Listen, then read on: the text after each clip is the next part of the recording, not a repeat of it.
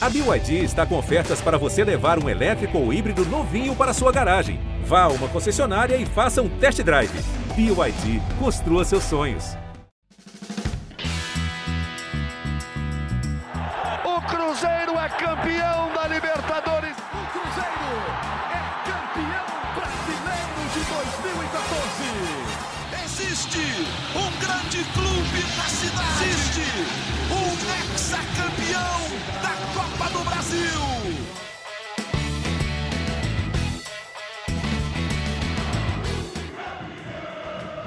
No clássico dos palestras, o Cruzeiro perdeu para o Palmeiras no encerramento do primeiro turno do Campeonato Brasileiro. Na última bola, o Palmeiras derrotou o Cruzeiro. Muito bom dia, muito boa tarde, muito boa noite. Está começando o GE Cruzeiro. Temos assuntos para falar e notícia boa também, né? A gente vai fazer um balanço do que foi o primeiro turno do Cruzeiro e falar também da chegada do Paulo Autuori, que vai trabalhar agora no Cruzeiro como seu diretor técnico. Vários assuntos para a gente discutir com o Henrique Fernandes e com o Gabriel Duarte. O Henrique Fernandes, nosso comentarista, e o Gabriel, bem informado setorista do GE. Globo. Tá tudo bem, gente? Ver se vai ficar bem até o último segundo aqui do podcast. Porque tudo É. pode mudar no, até o último segundo, né? Será, hein? Vamos ver. Na última bola ontem deu ruim, né? Deu ruim Pois pro é, Cruzeiro. rapaz. A Raquel Vieira está na edição do podcast. Alô, Nação Azul! Tenho perguntas para fazer aqui para os nossos dois amigos, o Henrique e o Gabriel, para você em casa também ficar aí matutando. Você que também está no trabalho, é, eu sei que em Belo Horizonte é feriado, mas na região metropolitana está todo mundo trampando, né? Inclusive a gente. O Cruzeiro foi o segundo time que tomou menos gols no primeiro turno. Temos aí uma boa notícia em relação ao primeiro turno. O Cruzeiro merece elogios também por desempenho em outras áreas no primeiro turno do campeonato. E olha só, o Cruzeiro jogou de igual para igual contra o Atlético Paranaense, contra o Botafogo, contra o Palmeiras, mas não conseguiu vencer. Por que a vitória não saiu nessa sequência tão difícil, apesar das boas atuações? Queria saber também qual é o time ideal do Cruzeiro para o segundo turno, já que o Cruzeiro mexeu tanto do primeiro jogo, do primeiro turno, para o jogo da rodada final. Qual é o time ideal para a segunda parte do campeonato? Para essa segunda parte, a meta ainda é evitar o rebaixamento?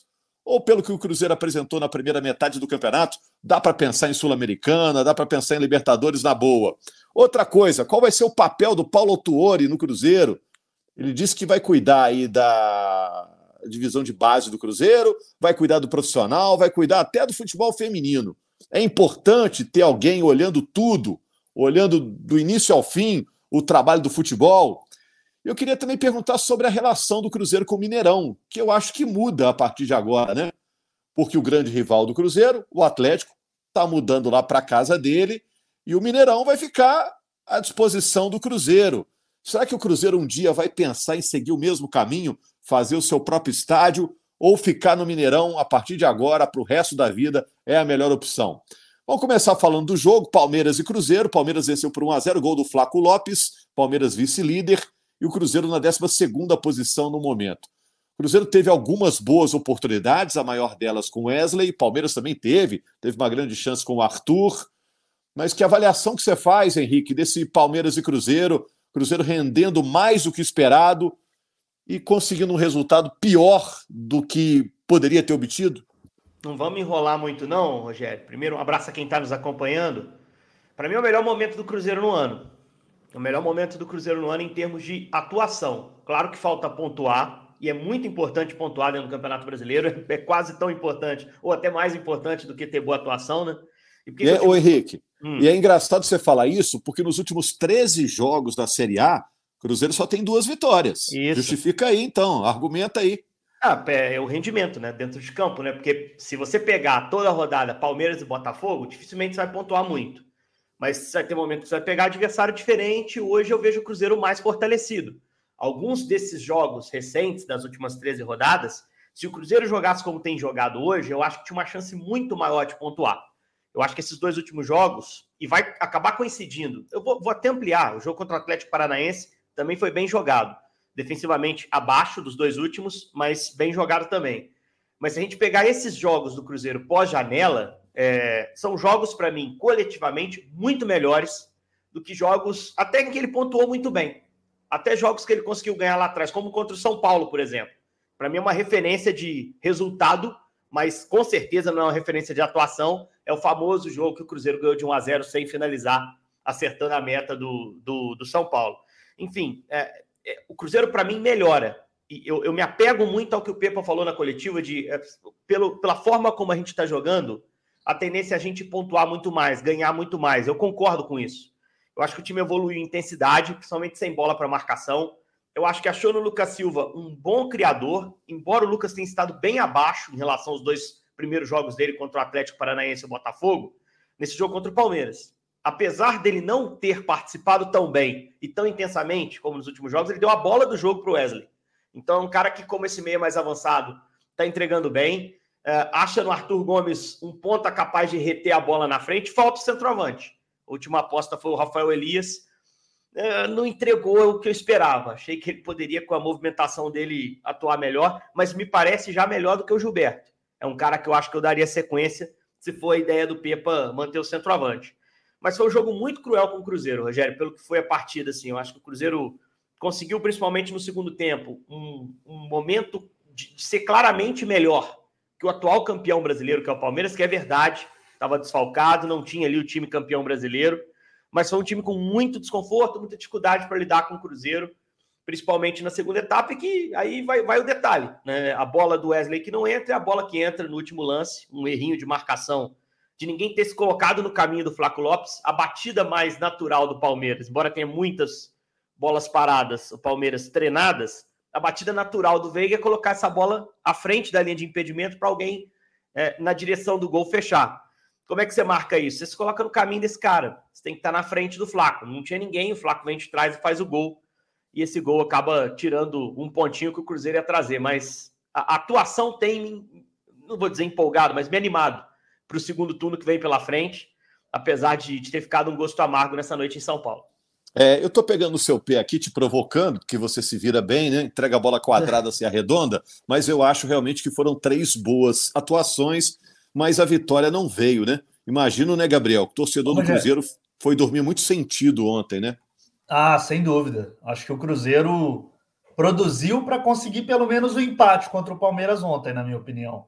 E como o Henrique disse aí, para mim teve a chance do jogo, que foi com Wesley um passe açucarado do, do Lucas Silva, né? Para o Wesley fazer o gol, acabou não fazendo. Ele podia.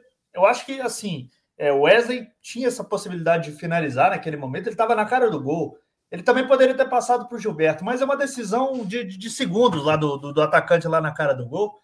E um atacante como, como ele quer fazer gol também. Então, assim, não, não dá para também muito jogar a decisão dele de chutar. Agora, ele acabou, acabou de fazer um gol. Ele acabou de fazer um gol numa jogada semelhante lá contra Exato. o Atlético Paranaense, né, Gabi? acho que ele Exatamente. lembrou daquele lance, né? Ele tá em um melhor, muito melhor momento que o, que o Gilberto também, né? Assim, o Gilberto entrou ontem, mas também não conseguiu fazer muita coisa. Acho que eu vou ampliar talvez essa questão da lupa e do bom desempenho do Cruzeiro, porque eu acho que o Cruzeiro poderia ter tido uma campanha muito melhor no primeiro turno, porque ele fez outros bons jogos até antes da janela. Acho que o Cruzeiro poderia ter conseguido, por, exemplo, um empate no clássico Atlético. Ele, ele jogou bem o clássico, ele jogou muito bem contra o Flamengo no Maracanã. Então, assim, poderia ter vencido lá no Maracanã sem, sem nenhum problema, assim, pelo que ele produziu no jogo. O jogo contra o Bahia também, ele chegou a estar à frente do placar. Então, assim, o Cruzeiro foi deixando pontos no meio do caminho do primeiro turno que deixaram a impressão que o time poderia estar acima na tabela. Assim, hoje ele, ele termina o primeiro turno com 24 pontos, né? e, e a seis da zona do relaxamento e a sete pontos do G6, da zona de classificação Libertadores, mas a minha leitura é que o Cruzeiro poderia ter feito uma campanha melhor se não tivesse deixado escapar esses pontos. Mas eu fico com o Henrique, pelo menos eu acho que a atuação do Cruzeiro, realmente, o coletivo do Cruzeiro, para mim também, está melhor do que antes. Mesmo aquela sequência do começo de brasileiro, né? O Cruzeiro venceu o Bragantino, o Grêmio, o Santos, estava lá brigando pelas primeiras posições, mas a atuação do Cruzeiro não era igual a que ele está tendo agora. Acho que o Cruzeiro achou, por exemplo, a dupla de zaga ideal, o meio de campo também está tá mais azeitado, e com o Lucas Silva jogando mais é, é, livre no meio, o Matheus Jussa fazendo um bom papel de primeiro volante, e o Cruzeiro se reforçando também no ataque, que eu acho que foi muito importante trazer o Arthur Gomes, uma infelicidade ter perdido o Matheus Pereira logo no segundo jogo dele, mas eu acho que o Cruzeiro tem uma perspectiva boa de crescimento.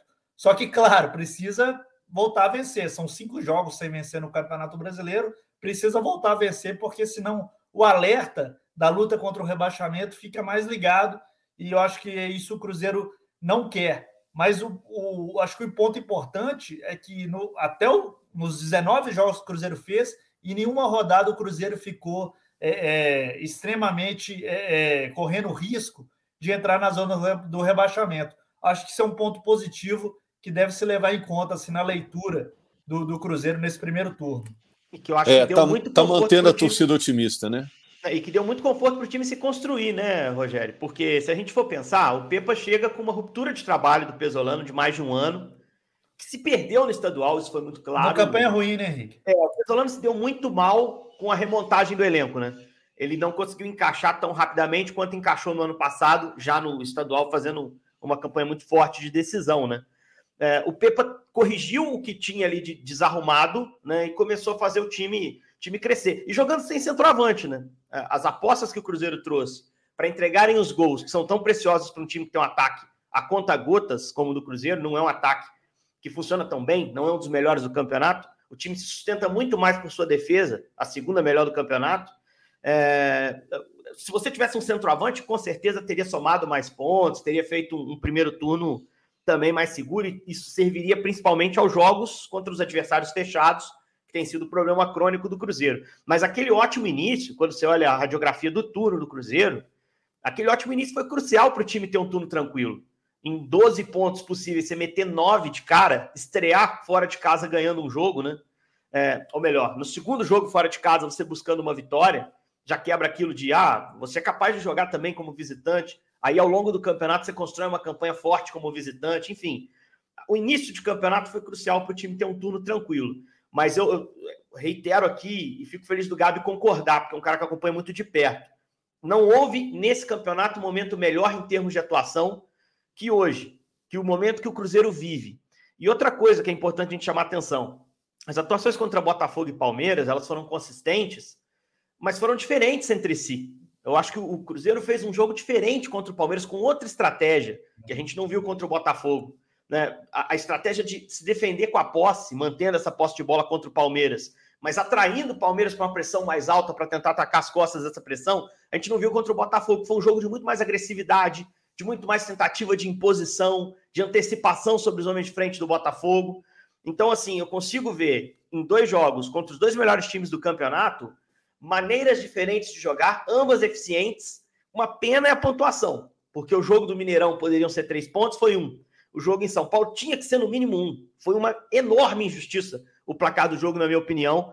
É, injustiça é um termo forte, mas é um termo que, que, é usual no futebol, né? Foi uma bola que o Palmeiras achou, um gol lícito, um gol legal, mas uma bola no último lance do jogo para tirar do Cruzeiro um ponto. Então, um time que tem algum repertório, encontra um 11 inicial, com algumas variações que a gente pode discutir para o segundo turno, e para mim com formas diferentes de jogar e ser eficiente. Acho que esse é o grande mérito do Pepa nesse fecho do turno. É, e poucos times vão resistir ao Palmeiras lá no Allianz Parque nesse Campeonato Brasileiro. O Cruzeiro aguentou quase até o final e acabou tomando um gol. Eu estava olhando a escalação do Cruzeiro no primeiro jogo do campeonato, que foi a derrota também em São Paulo para o Corinthians. O Cruzeiro tinha dos jogadores que foram titulares ontem, os seguintes jogadores já naquele primeiro jogo: Rafael, é, William, o Castan, o Marlon, o Wesley e o Matheus Vital. Metade do time mudou agora para o encerramento do primeiro turno, né? O Cruzeiro se reforçou, aparentemente se reforçou bem, né? Mas segundo turno, Gabriel, tende a ser mais difícil, porque os outros times é. estão se reforçando até com jogadores de outro peso, né? Botafogo está trazendo o Diego Costa, o Vasco contratou o tal do Paier, o São Paulo, Rames Rodrigues, Lucas. E agora, no segundo turno, a maioria das equipes terá só o Brasileirão pela frente, né? Não estarão Exatamente. mais divididas em várias competições. O segundo turno tende a ser mais pesado para o Cruzeiro. Exatamente, Rogério. O segundo turno do Campeonato Brasileiro, historicamente, é muito mais competitivo do que o primeiro, né?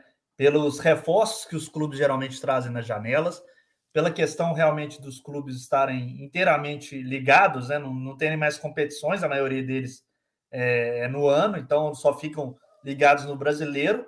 E também quem está lá embaixo, na zona do rebaixamento, está desesperado para sair. Então, os jogos costumam ser muito mais competitivos, muito mais disputados. Então, o Cruzeiro, acho que tem um desafio grande aí pela frente, para pelo menos se manter nessa posição, porque é bom deixar claro de novo: o Cruzeiro tem essa ideia né, de terminar basicamente aí no meio de tabela. O objetivo primário do Cruzeiro é permanecer na elite, mas pela pontuação traçada pelo clube, que é de 53 pontos, 57 pontos, perdão, é buscar realmente, é, desculpa, 53, 53 pontos. É buscar realmente uma vaga na Sul-Americana, que é a zona de classificação que ele está nesse momento. Então, assim, é, se a gente mas... olhar pelo objetivo do Cruzeiro, o Cruzeiro está onde ele pretende terminar no Campeonato Brasileiro. Mas é tá claro, um pouquinho abaixo, falta né? de vitórias Uhum. É, exatamente. Tá um pouquinho abaixo, né, Gabriel? Porque ele está com 24 e não alcançou metade dessa não meta. Alcançou aí, não alcançou metade. Exatamente. É. Mas pelo menos está na zona de classificação da, da, da competição que ele busca. É assim, um alento. Mas, claro, tem que voltar a vencer, né, Rogério? São cinco jogos sem vitória. Nos últimos 17 jogos na temporada, contando os dois jogos que o Cruzeiro fez contra o Grêmio na Copa do Brasil, o Cruzeiro venceu só três desses 17 jogos. Então, acho que assim, o time está melhorando coletivamente, mas precisa voltar a vencer. Precisa dar uma resposta em campo em termos de ponto, de conquista de pontos. E tem um desafio grande aí contra o Corinthians no Mineirão, mas eu acho que é um jogo que pode dar muito moral para o time no começo do retorno. E, e, se replicar essa campanha, né, se mantivesse aproveitamento, Gabi, é, repetindo os 24 pontos no segundo turno, batendo 48, na história do Campeonato Brasileiro, 48 só beirou rebaixamento e mesmo assim não caiu em 2009. Foi o ano que o ponto de corte mais subiu. Mas para bater 48 esse ano, o Santos, por exemplo, teria que fazer 30 pontos no retorno, que é o primeiro time dentro né? da zona de rebaixamento. Então, assim, briga de rebaixamento, com esse aproveitamento, esquece. Ninguém vai subir tanto embaixo, é. a ponto de, de vir varrendo Cruzeiro, Internacional, Corinthians, é, que são times nessa faixa de pontuação. É, é, claro que você tem que estar sempre atento, e eu acho que, mais uma vez, o peso psicológico do início do campeonato forte do Cruzeiro foi crucial e decisivo para o time se montar com tranquilidade. Porque não foi um primeiro turno tranquilo em termos de, de nomes, de jogadores. Durante boa parte o time conviveu com carências, que só foi corrigir agora na janela. O, o Cruzeiro tomou uma pancada no meio-campo que muito time não se levanta, cara. Você perdeu o Richard, e perdeu o Ramiro mais ou menos na mesma época, e definitivamente, por diferentes motivos, né, o do Richard ainda mais inusitado, super incomum, do Ramiro uma lesão. O do Richard, para quem não se lembra, o nome dele foi envolvido naquele escândalo de envolvimento de jogadores com sites de apostas. O Richard foi até negociado, liberado pelo Cruzeiro. Mas o Pepa, de repente, perdeu ali a estrutura do seu meio-campo. Dois caras que vinham bem, dois caras experimentados de Série A. E ele teve que reinventar isso com o campeonato em andamento. E hoje, para mim, achou as reposições. Né? O Machado está entregando bem. Eu também. É, eu acho que o Jussa tem dado uma estabilidade defensiva importante para o time, por vezes fazendo trabalho de terceiro zagueiro. Não há o que dizer da defesa do Cruzeiro nesse campeonato. É a segunda melhor da competição. Né? É uma defesa muito eficiente. É, Henrique, tanto é, que, tanto é que desses seis jogadores que começaram o campeonato e seguem como titulares, quatro é, da defesa. É, né? Isso, é o Rafael, o William o Castan e o Marlon. E o que perdeu o lugar no time é o mais, é o que era entre aspas mais certeza, né? O Lucas Oliveira veio de um excelente campeonato no ano passado. E eu tinha minhas dúvidas, minhas ressalvas com relação a ele na Série A, porque ele já tinha jogado Série A e não tinha mantido o nível. Mas eu, eu imaginava um contexto diferente o amparando. O que o Castan tem entregue para mim é muito acima do que eu esperava. Então eu imaginei também. que o Lucas pudesse avançar também. Não avançou. Mas o Neres está aí suprindo bem, está crescendo na hora certa. Eu acho que se a gente quiser brincar aqui, imaginar um time ideal para o segundo turno, eu acho que a gente não vai mudar muito, assim, as nossas opiniões vão bater na maioria das posições, porque é um time estável, é um trabalho feito com coerência. Apesar de o Pepa, nesse jogo do Palmeiras, Rogério e Gabi, ele, para mim, esbarrou ali numa uma tentativa que me causou estranhamento, que foi o Vital titular, sem o Felipe Também. Machado, né? O Vital sai no início do jogo, problema no ombro, né, Gabi? É isso. E ali entra direito. o Machado no time de novo. Eu acho que a ideia dele para o Vital era algo como fazer o trabalho que o Ramiro vinha fazendo, que o Machado vinha fazendo no segundo momento, de ser esse segundo homem de meio que pisa na área. Porque o meia que arma, que é o papel que o Vital fazia no início do campeonato, isso é do Lucas Silva agora. Está claro. Né? Então, a aposta que ele fez com o Vital Não sei se era melhor para o jogo de ontem. Pode ser que ele volte a tentar no segundo turno com um bom resultado.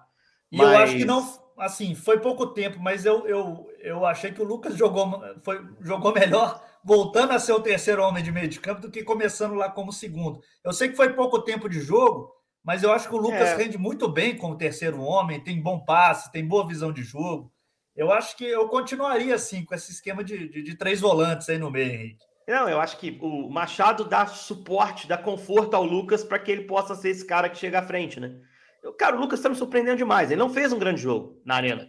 E, e aliás, ele perdeu a chance de dar uma última bola para o Cruzeiro, virou um contra-ataque é. que virou gol do Palmeiras na sequência. Mas ele deu o passe mais decisivo do jogo, ele mais uma vez tentou articular o time, e ele é um achado e que tem que ser explorado, mantido no time. Com a entrada do Vital ao lado dele, ele talvez tivesse que mudar um pouco o jeito de jogar. Era a proposta do Pepa. Não vou julgar aqui antes, porque a gente não conseguiu ver o Vital em campo. Ele Sim. saiu muito cedo no jogo, né? Mas eu, quando vi a escalação e o início do jogo, eu fiquei meio receoso assim. Acho que ele vai voltar a tentar na frente, mas para mim a trinca de meio está bem resolvida. Nesse momento, com o Lucas, com o Machado e com o Jussa, principalmente para jogos como o dessa segunda noite. Um jogo fora de casa, com um time técnico, com um time de muita qualidade. É, para mim a escalação ideal é aquela que começaria o jogo contra o Palmeiras, e aí logo depois o Vital saiu, né? Só botando o Matheus Pereira aí na vaga do Wesley é, na minha opinião, viu, gente? E, e só para a gente fechar esse balanço rapidinho e começar a falar do Mas futuro. Mas papagaio, papagaio centroavante? Tá resolvido na tua cabeça, Rogério Correia? Ah, eu acho sim, porque ninguém deu certo até agora, Henrique. Já tentaram é, Dourado, já tentaram Gilberto, já tentaram Bruno Rodrigues de centroavante, ninguém toma conta. Então vamos eu apostar no papagaio Bruno, aí. Viu, Rogério? É. Eu, é. eu, gosto, eu gosto sem, tá? Eu tentaria Bruno, é Wesley e Arthur Gomes no ataque. Não, eu é, acho que se tiver centroavante, aí tem que ser o Rafael Elias. Senão, não, também há outro esquema sem depender do centroavante. É a vez dele, né? É. O Gilberto é. Novo não entrou muito bem. Mas, é. o, mas eu acho que assim, uma trinquinha com o Pereira, com o Arthur Gomes e Bruno Rodrigues e alguma troca de posição na frente, me agrada. Sem a referência. Cada um se revezando ali. O Cruzeiro chegou a jogar alguns jogos, jogou bem assim, hora com o Bruno avançado de falso 9, em Curitiba usou Vital como um meio armador por trás de Wesley e Arthur Gomes. é uma aposta, bem, cara. Eu, eu, eu, gostaria é. de ver o Pereira, por exemplo, quando voltar, jogando no meio, com campo para sair, jogar dos dois lados. Porque contra o Botafogo ele jogou bem, mas jogou aberto na direita, canhoto que é, vinha por dentro. Eu queria ver ele como um meio armador e tendo dois atacantes encostando nele. Eu acho que pode ser uma alternativa legal. Eu gosto de centroavante, viu, Henrique? Eu sou centroavantista, gosto, eu gosto de centroavante. Gosto, gosto. E quando fala assim, não, importa quem cai lá no lugar, na função. O que é de responsabilidade de todo mundo acaba não sendo é, responsabilidade é, de ninguém. Tem sentido. que ter um cara lá, ó, bola caiu no pé dele, ele tem que guardar. Infelizmente, quem está passando lá pela função não está guardando, então tem que dar chance para quem chegou. Agora, só para fechar o resumo aí do primeiro turno, algum jogador do Cruzeiro entraria na seleção do primeiro turno? Rapidão. Acho que o Marlon na esquerda, talvez. É, acho que sim. Acho que é, até porque assim, o um encaixe novo é agora recente, né? O Marlon conseguiu ser consistente para mim o, o, campeonato inteiro. E assim, não há tantos laterais esquerdos aí de destaque no campeonato. Alguns começaram bem a temporada, caíram de produção, como o Ayrton Lucas do Flamengo. O Marcelo não está entregando tudo que pode ainda no, no Fluminense. O líder Botafogo revezou muito Marçal e Hugo. No Palmeiras, o Piquerez não é tão brilhante. O Reinaldo fez um bom campeonato no Grêmio. O Reinaldo, para mim, fez um, um, bom campeonato. Juninho Capixaba, excelente, mas tem jogado mais como um terceiro zagueiro, né, Gabi? Sim, Nas últimas verdade. 10 rodadas, talvez nem seja mais lateral em discussão, né? até porque o Luan Cândido voltou lá no Bragantino. Cara, o Marlon estaria cotadíssimo no 11 ideal aí para o primeiro turno, tá? Sinceramente. É, tô com você. Acho que fez um ótimo campeonato. A defesa do Cruzeiro Caio Paulista tá do São Paulo também acertadinha. Fez um ótimo, ótimo primeiro cara, tá turno. É um cara que concorreria. É, mas eu, eu escalaria o Marlon nessa, tivesse essa opção aí dessa convocação da seleção do primeiro turno. Duas coisas que quero falar com você, viu, Gabriel? É, o Cruzeiro joga agora no Mineirão contra o Corinthians, 9 horas da noite, no sábado, jogo do Super Sábado do Sport TV, em 4K. E aí eu pergunto: é, a partir de agora, a relação do Mineirão com os grandes clubes da capital fica diferente, né?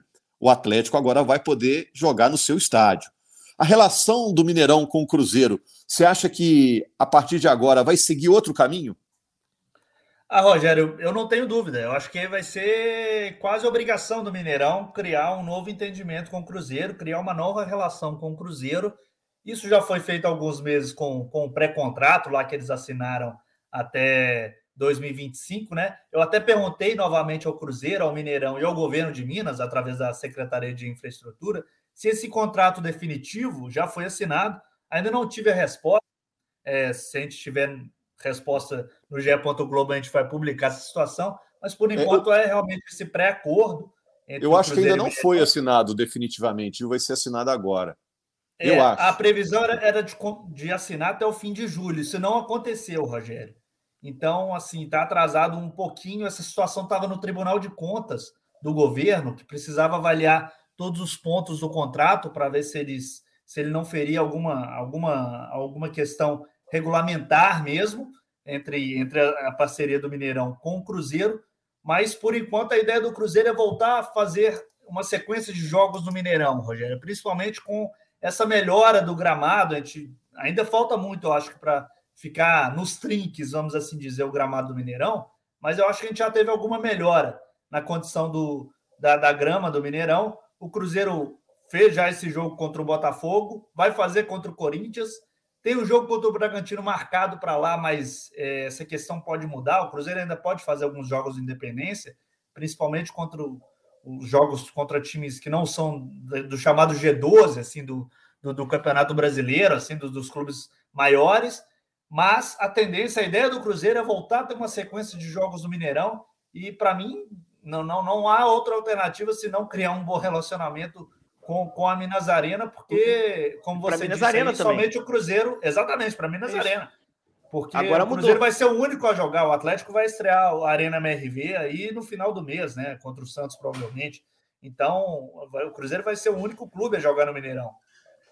O que me conforta, Rogério, é que tem uma queda de braço entre eles, todo mundo está olhando o interesse do seu lado. A Minas Arena e o Cruzeiro, evidentemente, querem bons acordos para o seu lado, e é legítimo, são empresas, têm que ser geridas assim.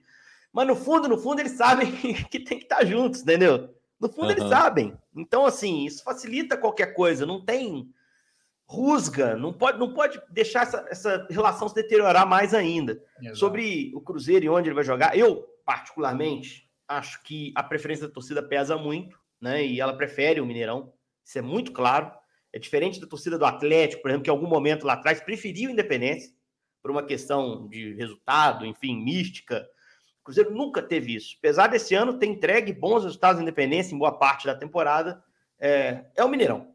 A escolha do torcedor é o Mineirão. Então isso tem que ser pensado no momento de se fechar um acordo. É, a parte financeira, a, a, parte, né, ela de lado, o que vai dizer muito é a campanha que o Cruzeiro fizer. Porque no último jogo contra o Botafogo, mesmo com o time nesse jejum de vitórias, meteu 47, não foi, Gabi? Isso, isso. Meteu, beirou 50. Então, As assim, maiores rendas do Cruzeiro são no Mineirão, Henrique. Não tem que debater públicos. independência. 50 mil, 50 mil cruzeirenses querendo ir no jogo, não cabe independência. Acabou, não tem discussão. Né? E você faz a conta lá, você vai pagar o aluguel do Mineirão. É natural. Você... Se continuar, continuar havendo esse interesse pelo time, pela campanha, não tem discussão. É Mineirão e acabou.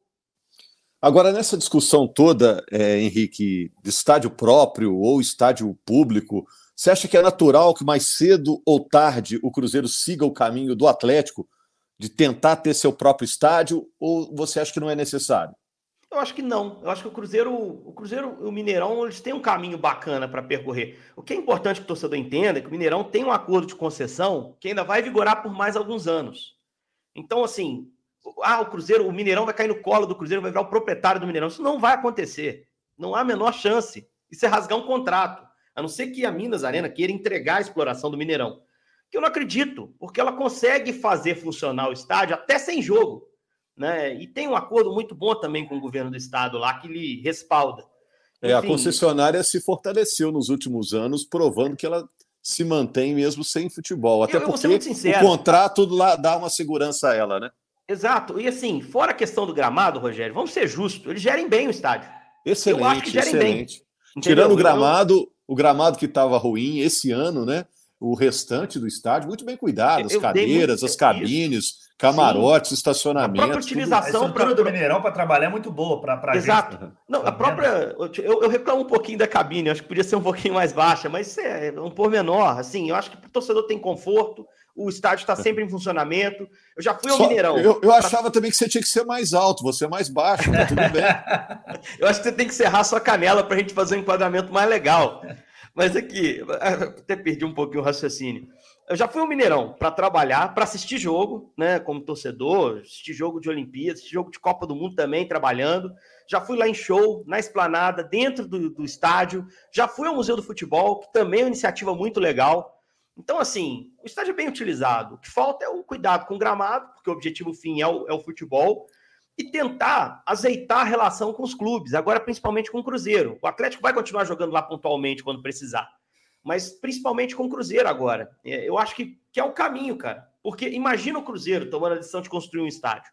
Eu acho que ele tem capacidade, teria parceiro para isso. Teve aquela história do estádio em Betim, teria a ajuda do Vitório Medioli, presidente, prefeito de Betim, e que é um cara ligado ao clube, né? É, enfim, é, isso, isso pode avançar também. Mas eu lamento muito se avançar, não pelo Cruzeiro, embora eu acho que o Cruzeiro tenha que ficar em Belo Horizonte, mas pelo Mineirão. O que, que vai ser no Mineirão se o Cruzeiro é. também sair? É, essa é que é a minha grande questão. Então eu torço para que haja um acordo para que o Mineirão seja gerido aí pela Minas Arena de forma competente, com gramado melhor e com a melhor condição possível para o Cruzeiro poder permanecer lá. Esse é o meu desejo. É, para mim é inadmissível. Não, olha, para mim é inadmissível assim, como cidadão de Belo Horizonte, a gente tem quatro estádios, por exemplo, se, se o Cruzeiro eventualmente for construir. Assim, para mim não, não, não, não, faz sentido algum termos quatro estádios em Belo Horizonte, tendo três times. Então, assim, é, para mim o Cruzeiro tem que continuar no Mineirão. Sempre foi o estádio que o Cruzeiro mais se identificou mesmo. O Henrique falou com muita propriedade aí. Eu acho que não tem porquê, na minha opinião, o Cruzeiro construir um estádio próprio, sendo que o Mineirão praticamente vai ficar só para ele. Assim, eu acredito que o Atlético vá levar jogos eventuais assim para o Mineirão, sabendo que ele tem um estádio próprio. É, a relação do Cruzeiro com o Mineirão vai ficar como a relação do Flamengo com o Maracanã, do Fluminense com o Maracanã, né? Enquanto, por exemplo, no Rio, Botafogo e Vasco têm lá os seus estádios onde jogam também. Agora, só para a gente fechar um último assunto, Paulo Tuori, que a gente não falou no último podcast, ele chega para ser diretor técnico do Cruzeiro, vai trabalhar do sub-14 ao profissional, cuidando dos processos, da rotina do futebol do Cruzeiro, cuidar também do futebol feminino. É, o que, que você tem mais a acrescentar sobre o Paulo Tuori, de tanta experiência, Gabriel? Ganhou Libertadores no Cruzeiro, ganhou no São Paulo, foi mundi campeão mundial com o São Paulo, campeão brasileiro com o Botafogo, um cara que tem um currículo tremendo. É, que, que lugar que ele ocupa aí nesse organograma do Ronaldo? Ele está abaixo de quem? Está acima de quem? É um, um profissional super campeão, né, Rogério? Ele estava no Atlético Nacional da Colômbia, classificou o time para as oitavas de final da Libertadores, mas acabou saindo no começo de julho. O Cruzeiro, ele estava para acertar com Curitiba, por exemplo, para acertar com Curitiba. O Cruzeiro foi lá, acertou primeiro com ele, e é um cara que não quer voltar a treinar clubes no Brasil nesse momento.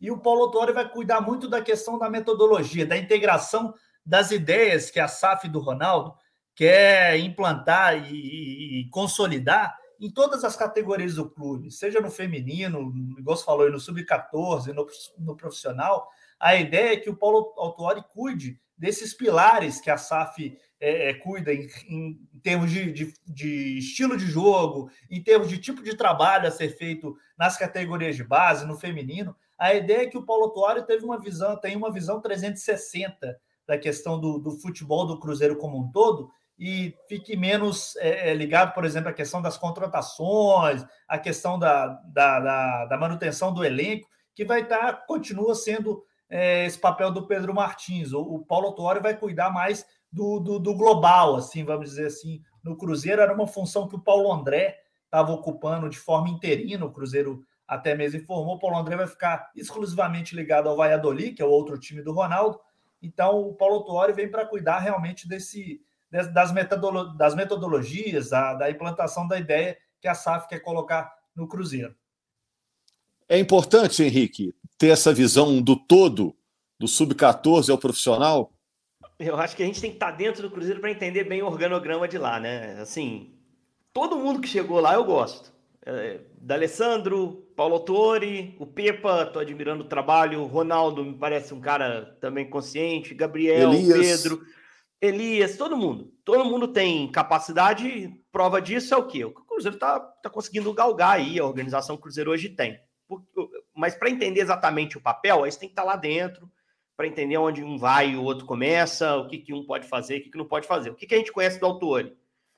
a, a sensação é que ele é trazido para fazer um trabalho semelhante ao do Atlético Paranaense.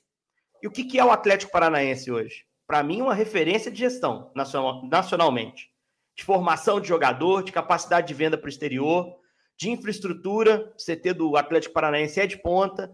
O estádio análise do Atlético, de mercado é muito boa, né, Henrique? Análise de mercado muito bem feita. O estádio do Atlético é muito bem, é muito é, interessante, da Arena da Baixada. Tudo isso aí vem junto com o Paulo Autori, todo esse conhecimento, né? E eu acho que a ideia do Cruzeiro é o quê? É, é implantar uma metodologia, mecanismos, é, um sistema de acordo com os principais do país. Eu acho que traz um profissional é, que tem essa bagagem, que tem uma bagagem internacional, conhece bastante futebol do mundo inteiro, tem respeito internacional também. Se você fala com sobre o Autori, para qualquer treinador português, para qualquer português, os caras sabem quem é, porque ele trabalhou lá. Se você vai na América Latina, ele foi treinador da seleção do Peru, ele estava recentemente no Atlético Nacional, treinou esporte em cristal, ele também tem trânsito ali. Né? Então, acho Ué, que é um cara se, que. Se ele, se ele indicar um colombiano bom aí semana que vem, já está pago esse é, negócio. Eu acho que tem uma chance grande de ele estar tá certo, né, Rogério? Com o olho que ele tem, né? E o fato de ter estado lá nos últimos meses, sem dúvida, eu já vou ficar atento. E, acima de tudo, o Tori tem sua história no Cruzeiro. Ele não é um cara, não é um forasteiro, é um cara que tem um caminho ali também. Eu gosto de gente assim, que desenvolveu carinho, que é, se, prestou serviço no passado, né? Eu vejo com bons olhos. E eu é. acho que ele não vai atrapalhar, muito pelo contrário, tem tudo para ajudar a tornar essa estrutura do futebol do Cruzeiro ainda mais sólida, né? É, ele tem história não só no Cruzeiro, né? No Botafogo, tem história no São Paulo, títulos importantes da história desses clubes tem a marca do autor. Eu vou fechar aqui, viu, Gabriel? Algo para encerrar aí, não? Só falar que o Ronaldo vai estar no jogo contra o Corinthians. Ele teve Opa, também uhum. na estreia do Brasileiro. O Ronaldo vai estar aí de volta ah, esse ele não ia ao perder. Mineirão. Esse ele aqui ele estar. Porque ele é bem quisto dos dois lados. Eu sei para qual lado ele vai torcer, não tenho dúvida.